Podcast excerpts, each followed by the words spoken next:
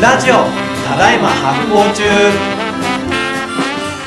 皆様発行してますかイッシーことバックパッカーズジャパンの石崎隆彦です発行デザイナーの小倉平久です。この番組は発行をテーマに食はもちろんカルチャーや人類学サイエンスまであれこれ突っ込んで語りまくるラジオですビギナーから上級者まで発行に GO!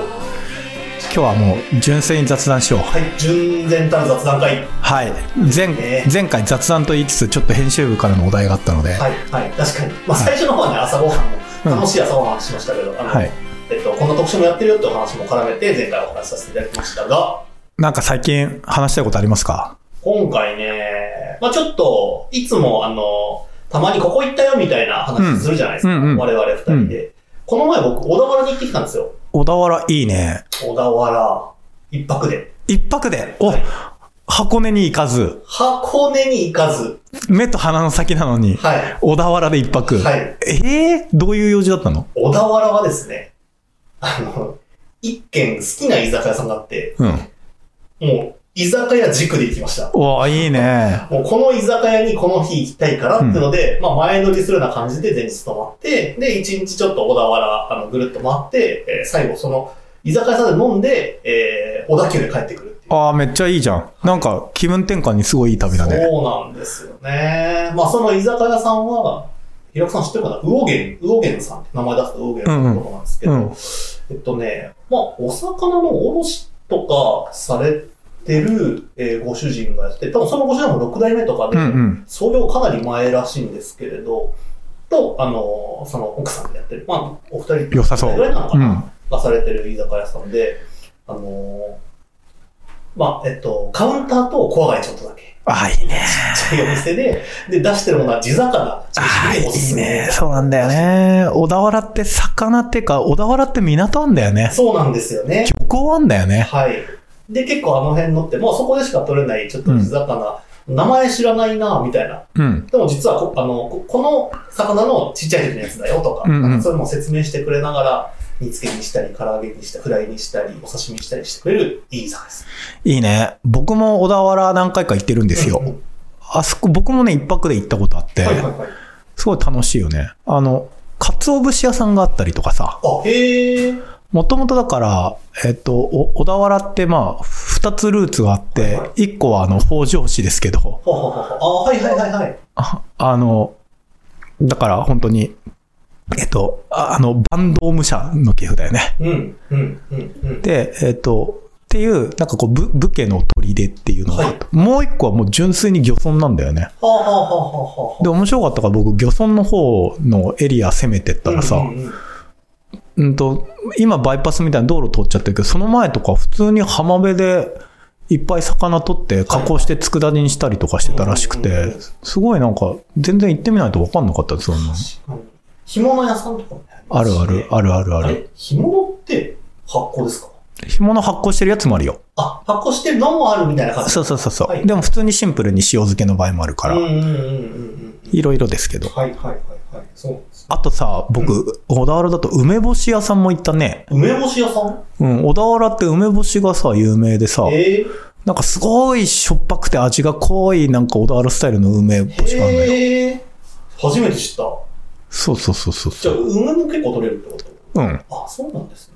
ええなんで、あの、一個、今回行ったところで、なになえっにと、江ノ浦測候所に行ったんですけど、何そごれ存知ですか何それ測候所。何それ何作ってんの工場はですね、うん。えっと、まあ、測候所って測るに、あの、気候の候。うんうん。の測候所で、測候所ってもともとその、地震火事とか気象を観測するようなところのことを言うらしいんですけど、うんそこは測候所って名前ついてるんですけど、あの、なんて言ったらいいんですかね、その、ランドスケープと建築とうん。アートの複合施設みたいなところで、えどういうこあとの、あの、杉本博さん、お、杉本博さん、は構想から20年かけて作ったところで、うん多分、数年前にい。うん。開かれたところなんで、じゃあ、アートスポットってことそうです、そうです、そうです。へー。そうなんですよ。でこれね、僕ちょっとメモしてきたんですけど、あの、なんで速攻所の名前を付けたかって言ったら、あの、サイトとかに書いてあってですね、えー杉本氏はこういう、悠久の昔、古代人が意識を持ってまずしたことは、天空のうちに自身の場を確認する作業であった。そして、それがアートの起源でもあった。ということで、 あの、速攻所って、天空と自分の距離を測り直すっていう意味でつけてるらしくて、なんであの、気候を観測するみたいな機能はないんですけれど、うんその代わり、あの、夏至の日はここから太陽がある。うん。冬至の日はここから太陽があうる。ん。春分の日と秋分の日はここから太陽が上がるっていうところに合わせて、うんアプローチとか建物が作られている、やばいね。ものすごいいい場所です。え、それはもともとその速攻所があって、そこの跡地にしたとかじゃなくて、じゃないんです。新しく建てたってことだね。はい。あの、みかん畑を造成して作ってます。それめちゃくちゃ広いです。すごいね。杉本博さんすごいね。ものすごい。なんか僕もあんまり前情報なくて、うん。有名な写真だとこう海に向かってこう通路が伸びていうんるようなところの写真とかよく見るんですけれど、あの広さとか全然想定してなくて、行ったら、もう本当ゆっくり見たら2時間とかもっとでも入れるぐらい山をこう、ち、んなんか、えーっと、建物も4棟5棟ぐらいあるんですけど、うんちっちゃいものを含めるとうんうんそこもこう回りながらこう山の中を下まで行って、また登って行って、その間に庭園があったり、茶室があったり、っていうのがこう繰り広げられている。え、俄然行きたいね。もえのすごいえ、ちょっと待って、て。お小田原駅からどうやって行ったらいいんですかえっと、えー、一番近い駅だと根府川になるのか、隣駅ですかね。うんうん。はい。から行けるんじゃないかな。えーちょっと今度小田原行った時行ってみはいます。。住所は江の浦ってところなんで。で、その、もう一個言うと、うんあの、この、えっと、江の浦速攻所で調べていただくとウェブサイト出てくるんですけど、その中に、あの、小田原港、小田原の考えるで小田原港っていうのがあって、ちょっとそれも読んでもいいですかいいっすよ。これが僕めちゃくちゃ大好きで、私は小田原に追うところが多い。うん子供の頃、旧東海道線を走る湘南電車から見た会計が、私の人としての最初の記憶だからだ。熱海から小田原へ向かう列車が、メガネトンネルを抜けると、目の覚めるような鋭利な水平線を持って大海原が広がっていた。その時私は気がついたのだ。私がいるということを。私は歴史上の模試が好きだ。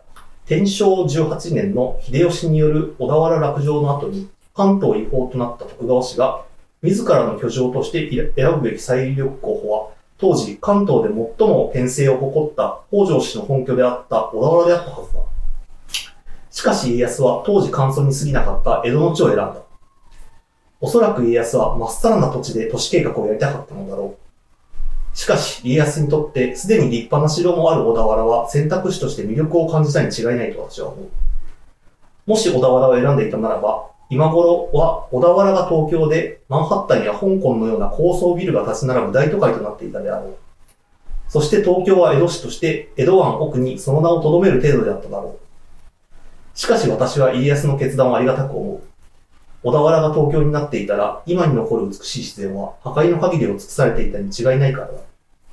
そうならば、私の人生の始まりとなる、あの海の記憶もなくなってしまうからだ。というのが、すごいね。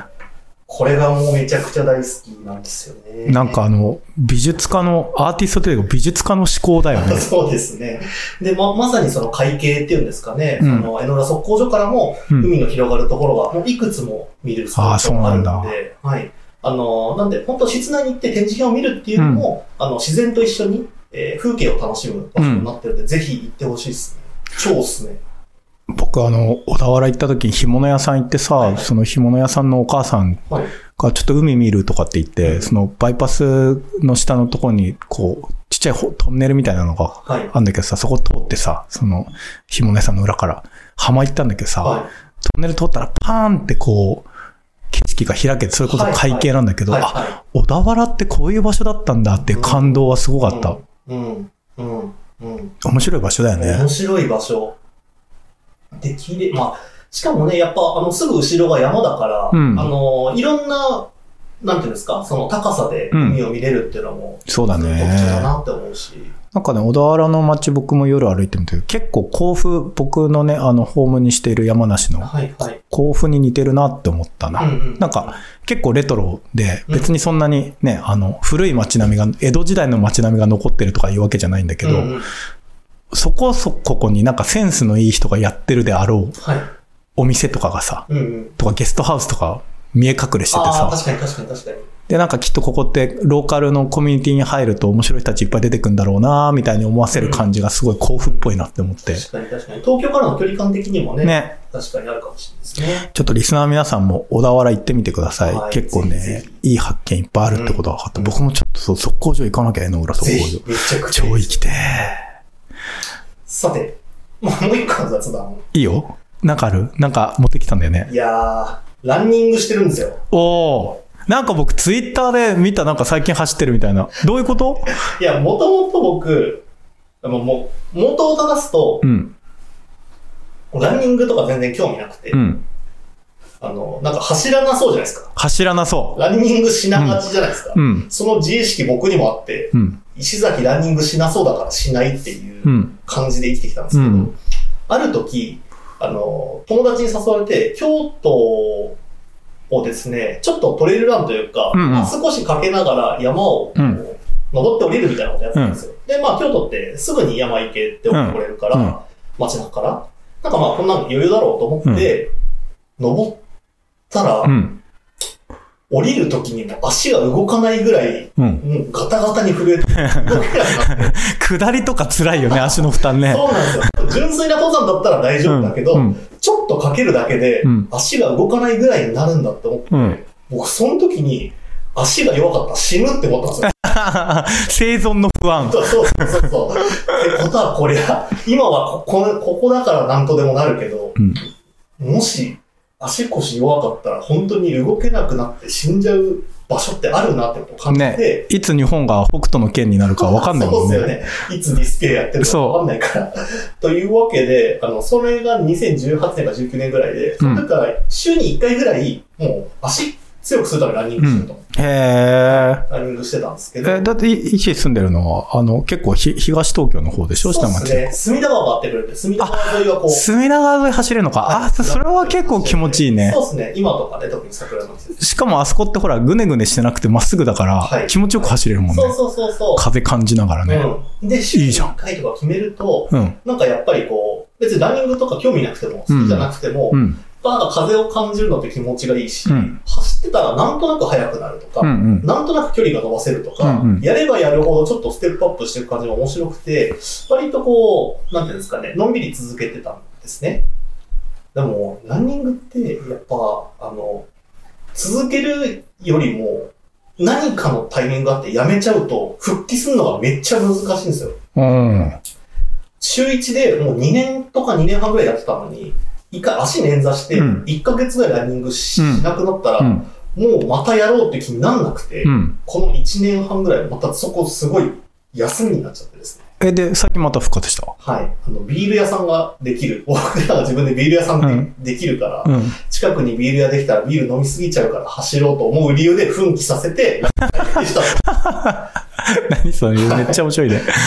ということになって久々にランニングしてるんですけど、やっぱランニングいいなと。いや、そうだよね。はい。なんか不思議ですよね。全力で走ったらこれぐらいしか持たないのに、うんうん自分のペースを考えたら、ちゃんと6キロ、7キロってあそう同だじねペースで走り続けられるんだって、結構なんかこの、いろんなことを同じペースで永続的に続けていくっていうことをこう縮小したペースの訓練だなあーっていうことを思ってですあーね。、面白いね。はい。もう短距離走だったらバテちゃう。うん。でも、あの、あんまりゆっくりだと、遠くに行けない、早く行けない、っていう時に、自分のこう、き堅実なペースを考えて、えーランニングしていくと、ある程度早く遠くまで走れるっていうことは、なんか結構ランニングに詰まってるなと思って。あの、僕も実は、はい30歳、えっ、とね、東京に住んでる時、はいずっと中学生からはい。ランニングの習慣を持ってまして、えーえーなぜなそうらんだ、なぜなら僕は陸上部だったから、えここまで。ー、そうなのそう。だか意外だら、で、長距離走やってたから、はいはいは結構、まあ高校の時までやったんだけど、その後も結構20代後半ぐらいまで、吉祥寺のあの、井の頭公園の近くに住んでたんだけど、い。 2え日に一遍ぐらいだいたい朝か夕方、あの、近くのなんかグラウンドみたいなとこあるんだけど、井の頭公園の、そこね走ってたんだよー、ね。えー、そうなの2、30分ぐらいだけど。ペースの話とか完全に社会に説法じゃないですか。あ、いやいや、なんか、でも確かに本当そうだなって思って今聞いはていそう、そうあ確かにそうだわって思って、はい僕なんかあまりにもなんか、そういう習慣だったから、あんま深く考えなかったんだけどあそう、でも確かにそう言われてみればそうだって思って。確かに僕も突然した人の気づきなのかもしれないですね、そうれそはうそう。だからもうあれはさ、だから、メタ、ちょっとメタに考えると、あの、はい自分のあの、ちょっと長期スパンのマネジメントをやってるんだよね。そうそうそうそうそう、本当にそう、本当にそう。で結構長距離、特に20キロとか過ぎてくると、1時間、はい1時間以上の勝負になってくるから、はい、割とペース配分とかちゃんと考えないといけないんだよね。そうですよね。うんうんだから頑張りすぎることがいいことにならないっていうのが、うんうんうんやっぱり長距離走っていうかランニングの面白いところなんだよね。はい、はい、それをめっちゃ感じてます。短距離だともうとにかくいいかに頑張るかみたいなね。ってやってうん、マジ長距離根性とか関係ないからい。やー、そうなんですそうよね。あれ、でも、社会人ってやっぱりさ、なんか、とにかく頑張れますみたいな瞬間的な根性よりもさ、うんちゃんと計画立てて、ね。コントロールして、うん粘り強くやって結果出すみたいなのが大事だから、レース作ってるオム ラン。うん、ランニングにその極意詰まってんなって思 って、今なんかすごい、すごいそうだなって思ってめっちゃ聞いちゃった。ああ、よかったです。ちなみに僕はランニングをやめたのは、はいあの山に移り住んだので、ああ、高低差が。そう。あの、走る、走るとマジつ、もうナチュラルトレランになるし、まあ田舎住んでると結構、実は、まああの、車乗るのもあるけど、結構よく動くので、うんまあいらないかなと思ってやってないんだけどね。でもまたやりたいなう平地ねえかな、近くに。んないんだよな。い や、いい話だね。いやいはや、もうめっちゃ雑談させていただきましたが。僕も一個、ちょっと雑談に対す、雑談に対する雑談していい雑談に対して雑談を入れ子構造。そう。僕最近ね、あの、えー、うちの近所でエリンジっていう、はい。えー、信玄の菩提寺があるのああ、はいはいはいはい。前もちょっとお聞きしましたね。そうそうそうそうそう。あの、うんさんそう、無双国籍のあの、お庭があるね、大好きなってなので、そこでね、お茶を教えてもらえるのよ。おー、いいなで、えっと、2週間に1回ぐらい土曜日とか週末に、あの、1時間ぐらいお茶習ってんの。ーはい。で、まあ、日本茶道ね。うん。まあ、中国茶道やってきたんですけど、うん日本茶道もできたらいいなと思って、言ってんだけど、そこのさ、老子様、エリンジの老子様がさ、住職がさ、はい。超いいのよ。おう。で、えっと、いつもなんかこう、掛け軸とか、うんうん。あの、お茶みんなで飲んだ後に掛け軸とかの話するのね。はいはいはい。じゃあ今日は、菅原道真公の話をしましょ う。みたいな感じで、はい。はい子供とかわーとかいる中で、はい30分とか菅原道真について話したりとか、ほうほうほうこの間関山実徳の実徳の話をしてたんだけど、えーもうね、なんと楽しいのよ、うんおしゃべりが。うん。で、これは、なんだろう。でも特に何か、着地がある話でははい。ない、はないので、い。うん。でもなんかこう、純粋な雑談でもないなっていう感じがするんだようね。んうんうんうん。テーマがあるので。はいはい。でも別に着地はない。確かに確かに。これなんだろうって考えた時に、う段じゃないかなと思った。ん。段。そあ、雑談の段う。段。段ね。そう、はい雑じゃないって。はいいうはいはいはいはい。段。あー、面白いかも。で、僕、最近この段がすごい好きかもっていうことに気づいてきうんて。うんうん。うんだってさ、普通にさ、生活してたらさ、菅原の道真について30分間考えないじゃん。そうですね。関山実徳について30分間考えないじゃん。うん。うんでもやっぱり老子様と話してるとそういう話が多いのよ。はいはいはいはい。なんか、あの、白隠老子が一体何をしていたのかみたいな話とか、歴史的な話とかなんかこう、うん仏教の基本的な話とか、そういうテーマで、でも別に割と特になんか何かを学ぶためでもなく、何かを得るためでもなく、あー、そういうことね。そう、気ままに話して、うんうん。でもちゃんとそこにゆえんのあるテーマがあって、はいはいはいはい。雑ではない。はいはいはいはい。なんだ。なるほど。だから散らばったさみだれじゃないし、何かオチを求められるようなものでもないけど、一貫したテーマの中で物事を考えて、そこに対話が生まれてるみたいな。しかも結構日常でパッとは思わないようなことで来るっていうのは相当いいなって思ってはいはいあー、僕なんか最近の目標やっぱり老子様みたいになりたいと 思う。段の使い手になりたいっていう。ああ、素晴らしいですね。うん。ダウンの使い手だ。そう。ちょっと僕のあはのい人生後半戦のテーマはあの段の使い手になるっていうことですああ、ね。いいですね。今日の、じゃあ3本手まった。3本目は、開く段の使い手になりたいですね。一本目は、あの、あれですね、えっと、小田原の良さ。小田原のやつ。二本目、一子走 る。三本目小、林さん的な感じじゃん。三本目、開く段の使い手を目指 す。の三本でお送りいたしました。じゃあまた次の雑談はいで。雑談会やりましょう。はいじゃあ次段の、階、段階になっちゃいましたね。うん、ちょっと段、次回段階や ろう。雑じゃないってはいう。い。はい、ただいま発行中リスナーの皆さんにお知らせです。えーここの運営をしている発行デパートメントのメルマガをぜひ登録してください。メルマガを登録するとメルマガが届きます。はい。はい。えー概要欄からですね、えー登録できますので、えーポチッとしていただけたら、いろんなお役立ち情報とか、えー絶妙に緩いコラムなどが届きます。僕も毎回楽しみにしてます。 PC サイトでそこからですねいろんなお買い物もできますので、えー皆さんぜひチェックしてみてくださいぜひお願いします。この番組は制作発行デパートメント協賛バリューブックスで下北沢ただいま発行中スタジオからお届けしておりますポッドキャストは 그 Spotify 映像は発行デパートメントの YouTube チャンネルで視聴できますチャンネル登録